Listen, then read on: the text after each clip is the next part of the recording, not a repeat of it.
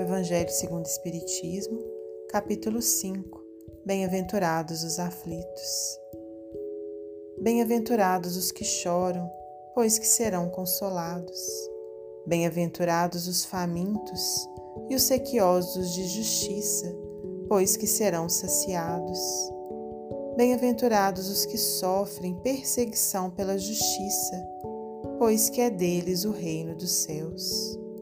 Evangelho de Mateus, capítulo 5, versículos 4, 6 e 10.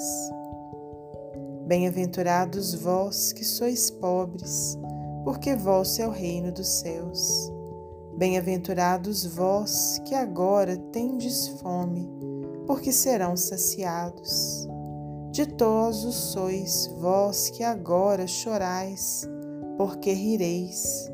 Evangelho de Lucas, capítulo 6, versículo 20 e 21. Mas ai de vós, ricos, que tendes no mundo a vossa consolação. Ai de vós que estáis saciados, porque tereis fome.